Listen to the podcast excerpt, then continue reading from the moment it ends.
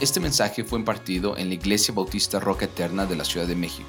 Para más información visita nuestro sitio de internet rocaeternamexico.com o en Facebook Roca Eterna México. Esperamos que este mensaje sea de bendición a tu vida. Cuando les digo que este versículo es uno de los grandes versículos de la Escritura, déjenme decirles, mis amados hermanos, que no estoy muy lejos de pensar que así es. Este versículo es grandioso. ¿Cuántos de nosotros lo conocemos? ¿Cuántos de nosotros lo hemos eh, utilizado, lo hemos citado? Y déjame decirte, este versículo 8, eh, eh, este versículo del capítulo 8 resume, hermanos, en realidad mucho, mucho de, lo que el Señor nos está mostrando en todo el capítulo 8, lo resume todo lo que hemos estado estudiando. Es un versículo muy conocido y contiene una declaración colosal, ¿no es cierto? Cuando tú lo lees, contiene una declaración majestuosa cuando logras entender qué significa este versículo.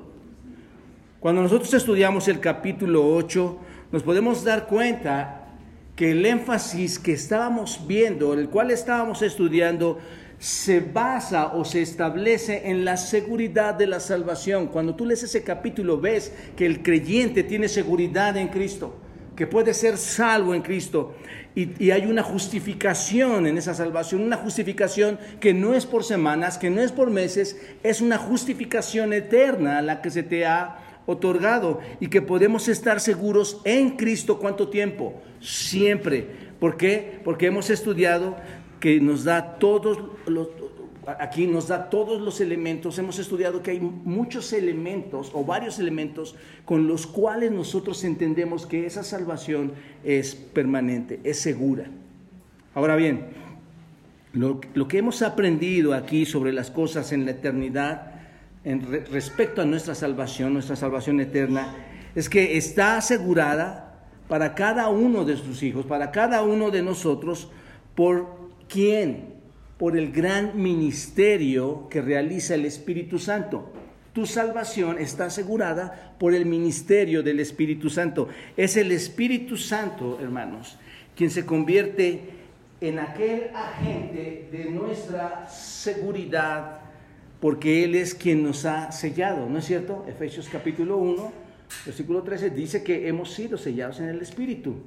Ahí está la garantía de nuestra seguridad en el Señor. Estamos seguros en Cristo y sabemos que nuestra justificación es permanente, es siempre debido, insisto, a la obra, porque recuerden que he dicho que este versículo habla del Espíritu Santo, a la obra del Espíritu Santo obrando en nosotros, recuerdan esto, la regeneración que se produce día a día, todos los cambios que el Espíritu va haciendo en nosotros. Entonces, el Espíritu garantiza nuestra gloria porque hemos aprendido que el Espíritu de Dios hace esto, versículos 26 y 27, que ya estudiamos, orando por nosotros, intercediendo por nosotros, gimiendo, ¿no es cierto? Con, con gemidos indecibles, gemidos divinos que no tienen expresión. Y, recuerdan que decía que Él escudriña los corazones. ¿Quién? Dios sabe lo que está en la mente del Espíritu Santo que intercede por los santos según la voluntad. Sabemos, hermanos, estamos seguros de todo esto, de todo lo que vemos aquí, debido a que todo lo que el Espíritu de Dios hace es por nosotros. Así que por todo esto, por todo lo que hemos aprendido hasta hoy, escuchen atentamente esto, hermanos. Por todo lo que hemos ya visto, y entendemos hasta hoy, sabemos que todas las cosas ayudan a bien.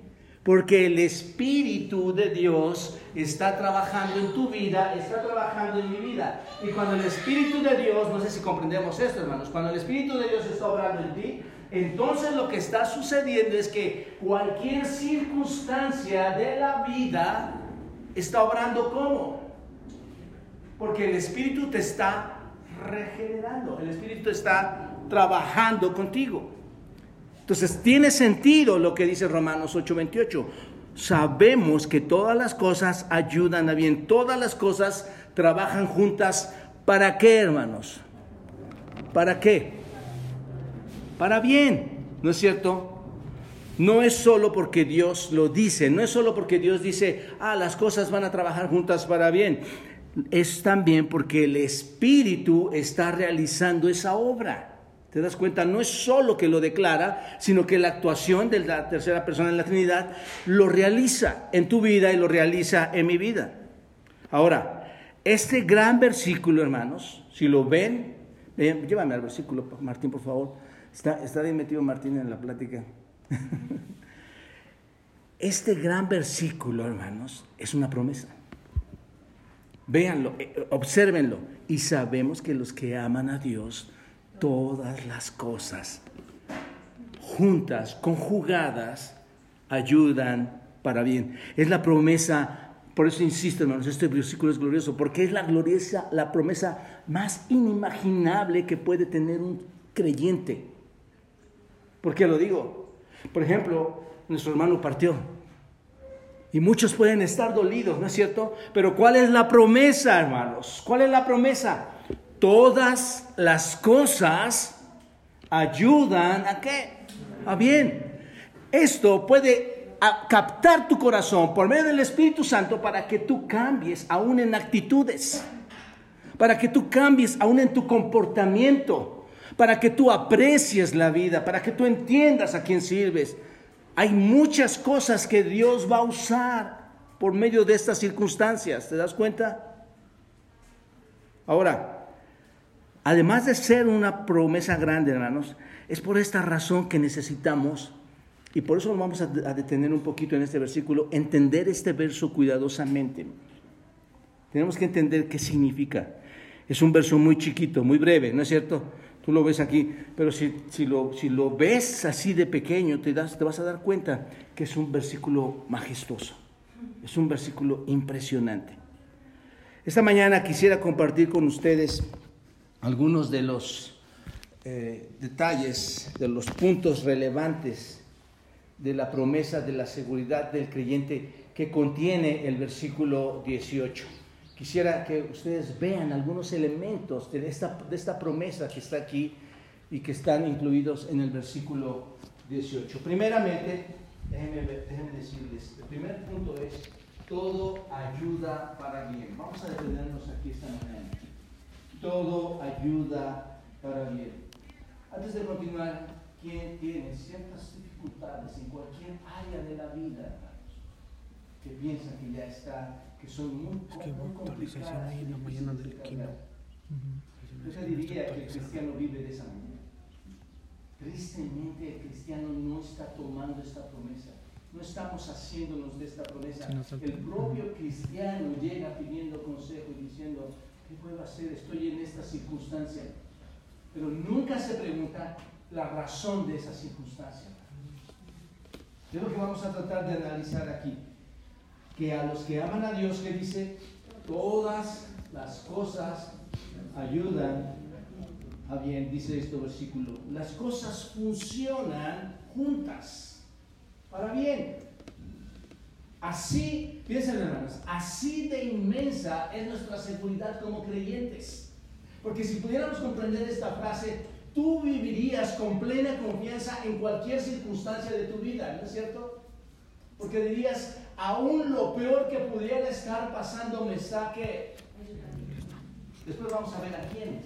Hoy solo vamos a enfocarnos a esto, pero ayuda a los creyentes. Qué confortante, hermano. Y no sé si resulta para ti esto. Las, las situaciones muchas veces son dolorosas, gracias hermano.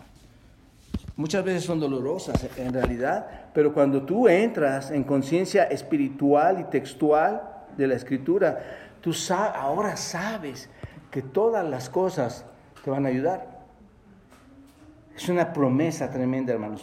Digo esto porque no hay para el creyente una declaración más acogedora, más tranquilizante como esta.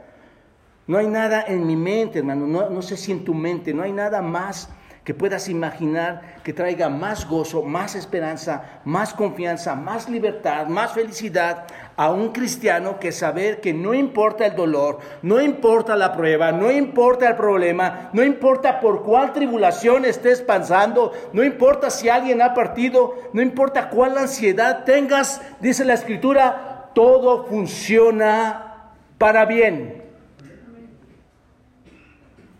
El alcance de esta verdad, hermanos, si somos honestos, está más allá de nuestra capacidad de comprender, ¿no es cierto? Si llegásemos a comprenderla, no estaríamos batallando en las áreas tan difíciles por las que estamos pasando, porque tendríamos la fe y la certeza y la convicción de que todas las cosas efectivamente me ayudan a bien. No hay límites. Observen el contexto, no hay límites. Esta palabra todas, nos podríamos detener aquí por mucho tiempo, pero la palabra todas no tiene límite. ¿Me explico, hermanos, en esto? Esto es, esto es, no dice, todos los problemas ayudan a bien. ¿Dice eso, hermanos? Todos, todas las cosas buenas me ayudan a bien. Todas las cosas malas me ayudan, todas las cosas problemáticas en mi matrimonio me ayudan a bien. Porque ahí estaría marcando qué, hermanos? Límites. Pero esta palabra es tan grandiosa, hermanos, porque dice que todas las cosas ayudan a bien. Piénsalo de esta manera, cualquiera que sea el alcance, cualquiera que sea la gravedad, cualquiera que sea nuestra situación de vida, cualquiera que sea el dolor, cualquiera que sea el problema, la dificultad, la intensidad, cualquiera que sea el carácter abrumador del problema que está agobiando mi vida, lo que sea, hermanos, todo funciona para bien. Ahora, ¿cómo podemos llegar a toda esta conclusión? Bueno, empecemos a desglosar algunas palabras importantes, hermanos. La palabra ayudan.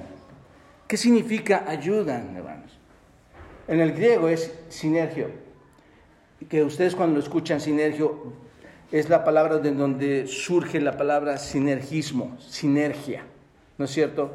Sinergia o sinergismo es reunir todas las cosas para una meta, es reunir todas las cosas para una función, es reunir todas las cosas para un propósito. Esto es lo que significa esta palabra, sinergia. Se reúne todo para una función. Todo en la vida, piénsenlo así, se mueve, todo en tu vida, toda nuestra vida se mueve en una qué? Sinergia maravillosamente qué? ¿De dónde viene esa sinergia, hermanos? ¿Quién es el que está obrando en nosotros? El Espíritu. Entonces, toda esa sinergia se mueve divinamente en quién? En nosotros, para unirse y de esta forma, toda esa sinergia, toda esa ayuda va a llegar a un fin en tu vida. ¿Te das cuenta? Dios puede tomar todas las diversas cosas, cosas buenas, cosas malas de la vida, y que hace sinergia, los ayuda, los reúne, hace una sinergia, una sinergia divina, ¿no es cierto?, a fin de hacer que sean para para que sea crucial en tu vida, para que tengas una integridad en tu alma, para que estés creciendo espiritualmente, para que te estés desarrollando espiritualmente, ¿no es cierto? Todos vayan al Salmo 25, observen lo que dice este Salmo. Salmo 25, hermanos.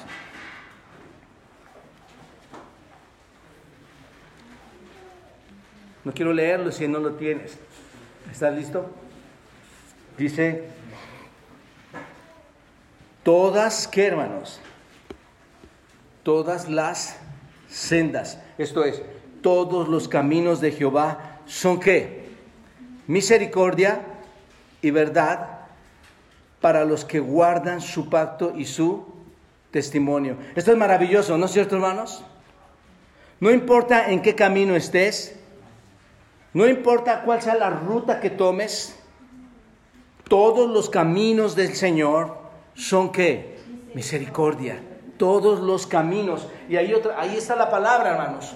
Todos los caminos son qué? Misericordia. No importa cuál camino estés tomando, todos son misericordia y verdad para aquellos que guardan su palabra.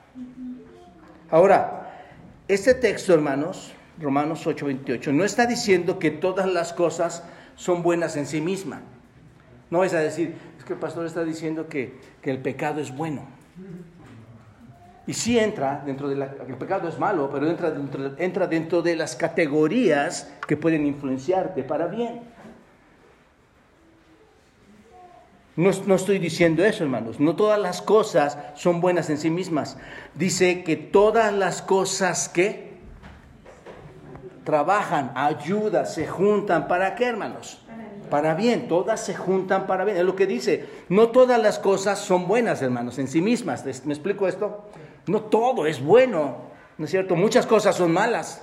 Pero incluso, es lo que dice este texto, aun cuando sean malas, incluso se juntan, su función es juntarse con un propósito. ¿Cuál es? El bien. ¿Te das cuenta? Esto es maravilloso, no importa lo que pase, todo va a funcionar para bien. Ahora, ¿qué quiere decir para bien, hermanos? Ya vimos ayuda. Ahora, ¿qué quiere decir esta palabra para bien? ¿Qué clase de qué clase de bien está hablándonos. Bueno, la palabra bien es una palabra griega muy, muy interesante, hermanos, muy importante. Es agatos, de donde obtenemos la palabra ágata, ¿recuerdan? Ágata muchas veces lo usan para nombrar a una persona. ¿Y saben qué significa ágata o agatos en el, en el griego? Es bondad. Bondad, generosidad. Entonces piensa, toda esa sinergia, ¿qué, qué es eso, hermanos? Todas las cosas, ¿qué? Buenas malas, ¿qué hacen? Son bondad, porque va a producir bien. ¿Te das cuenta de lo que está diciendo este texto? Básicamente significa lo que es moral o, inherentemente bueno, es lo que significa. Así que cuando dice todas las cosas ayudan para bien, lo que está diciendo es que lo que está sucediendo aquí, lo que está sucediendo ahora, y lo que podría estar en el futuro sucediendo o va a suceder, que, ¿cómo funciona, hermanos?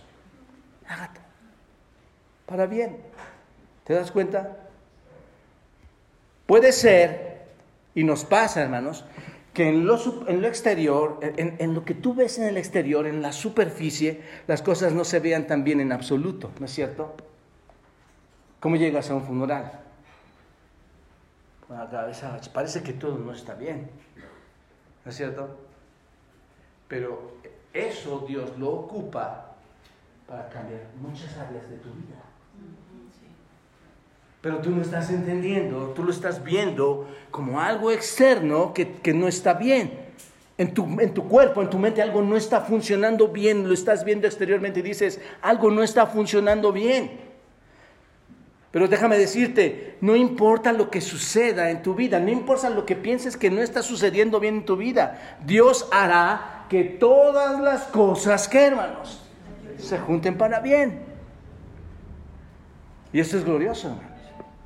¿No es cierto? ¿Cómo lo hace? En una sinergia, insisto, en una sinergia divina, va a producir algo inmediatamente. Va a producir algo temporalmente también.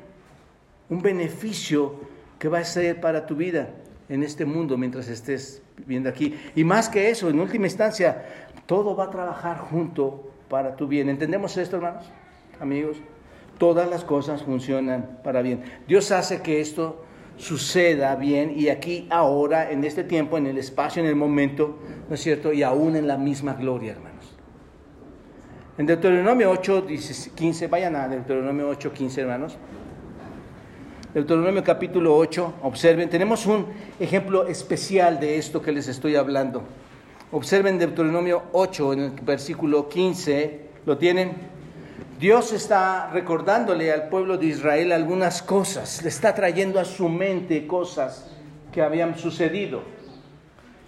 Y les dice en el versículo 15, observa lo que dice, y, ten, un, ten lápiz y pluma ahí en tu Biblia, observa lo que dice, que te hizo caminar. ¿Quién te hizo caminar, pueblo de Israel? ¿Quién te hizo caminar? Dios. Que te hizo caminar por dónde, hermanos? Por un desierto. Por un desierto. Bueno, antes de entrar al texto, ¿cuántos hemos caminado por un desierto, hermanos? Hablando de forma espiritual. ¿no?